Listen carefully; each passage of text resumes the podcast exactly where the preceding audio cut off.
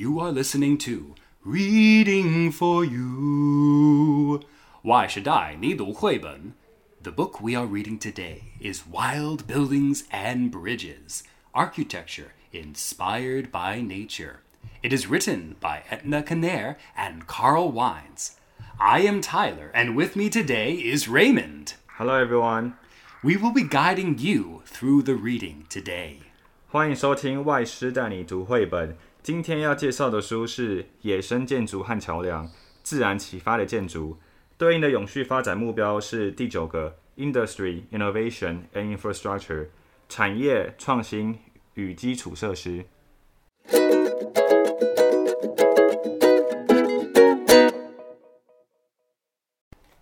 This is a very interesting book, Tyler. So, um, could you please tell us the reason why you choose this book and a little bit more about it?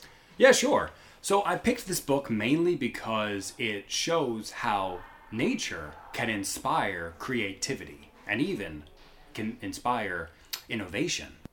So, a little bit more about this book, Raymond. I don't know if you got the chance to read it, but in it we see how nature gave many people in the past inspiration to designing not only some beautiful buildings, but very efficient buildings, very sturdy buildings, and even in some cases, designs that brought life to some parts of the world. Question that comes to my mind when I read this book is where can the students find inspiration in nature? Gay, you are very much welcome to visit the ETRC Facebook page and share your thoughts or ideas with us.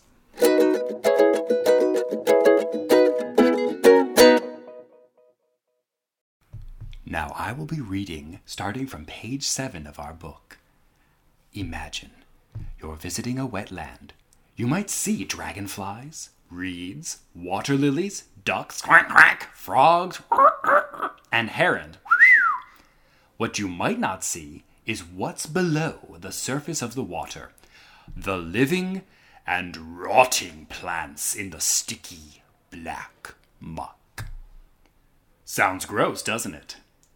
It's this gross part, though, that inspired the invention of the living machine, a system used by some buildings in North America to clean and save water. The creators of the living machine knew that wetlands act like a filter to clean dirty water.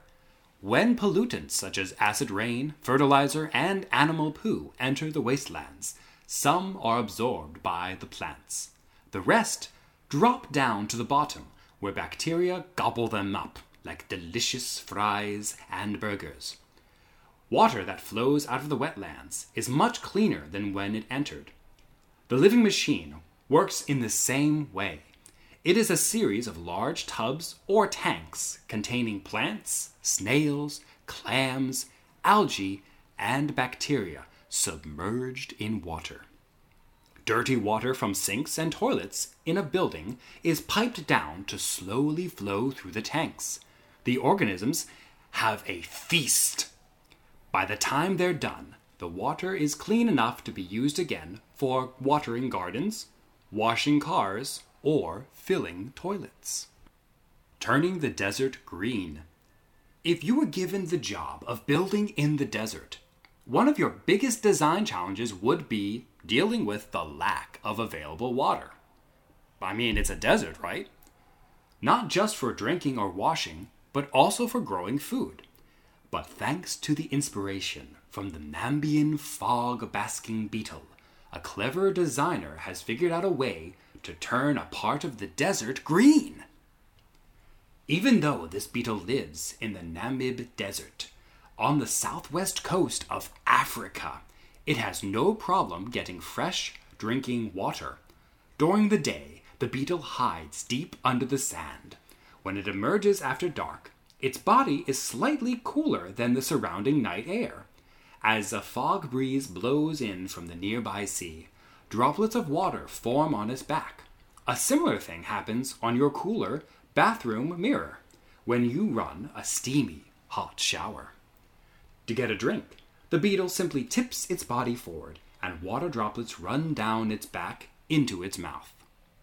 Mimicking this beetle, Seawater greenhouses are able to produce fresh water in the desert, enough to grow veggies all year round, as well as to supply water for crops outside. How, you might ask? Warm, humid air is drawn through the greenhouse to a back wall covered with pipes filled with cool sea water. When the warm air hits the cool pipes, droplets of water form on their outside and drip down into a holding tank.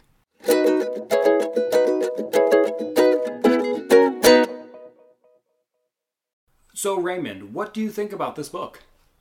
I think this is a uh, very very interesting book, like I mentioned before. Um, for those who love buildings, this book is definitely your go-to book because it's a mixture of science and arts, and um, how nature can affect and inspire people on designing buildings and bridges.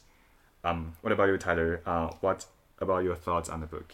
I think it's a. I like the book. I like especially the part that I actually really like about the book is that it encourages the students, or it encourages everybody who reads it, to look at nature and see how it has inspired creativity and innovation.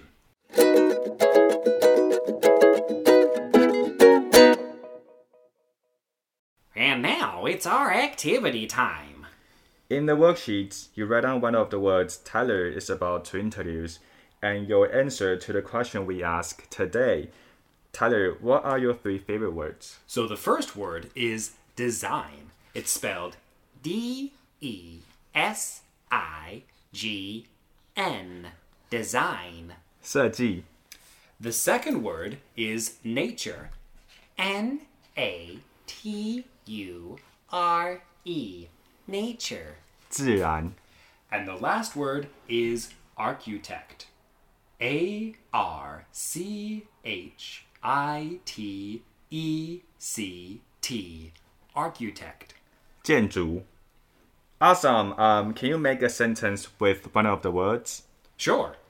The sentence for today is I love to go outside and look at nature. Okay, and here is my question of the day is when and where can you go to be inspired by nature? Well, I mean, the most obvious answer is go outside anywhere where you can see trees, where you can see plants, and where you can see not just a few, not just some, but many of them. Like, for example, here in Taoyuan, you could go to the Tiger Head Mountain. That's one place you could go. Or, if you want, you could go into Taipei and go to Yangmingshan. That's another place you can go. And if you want to go a little bit farther away, I recommend Taroko Gorge in Hualien. Can't wait to see your worksheet. Write down your answers and send your worksheet to the Google form. You may win a big prize later. For more info, please visit Taoyuan ETRC Facebook or website. 同学们每周听完单集后呢，欢迎投稿你们的学习单。Google 表单连接可以呃，请见英语教学资源中心脸书或者是官方网站。只要投稿一次，就会有一次的抽奖机会。然后每次段考都会抽好礼，然后期末呢就是在加码抽大奖。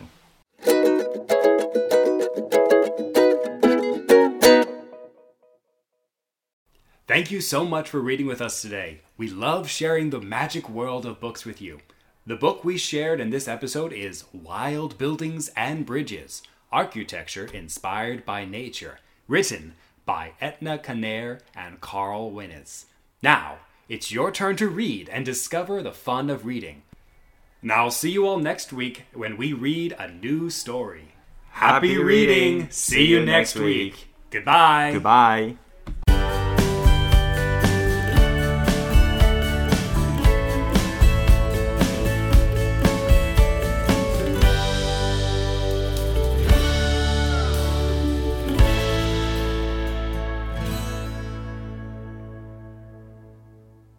This program is sponsored and brought to you by Taoyuan ETRC, Department of Education, Taoyuan.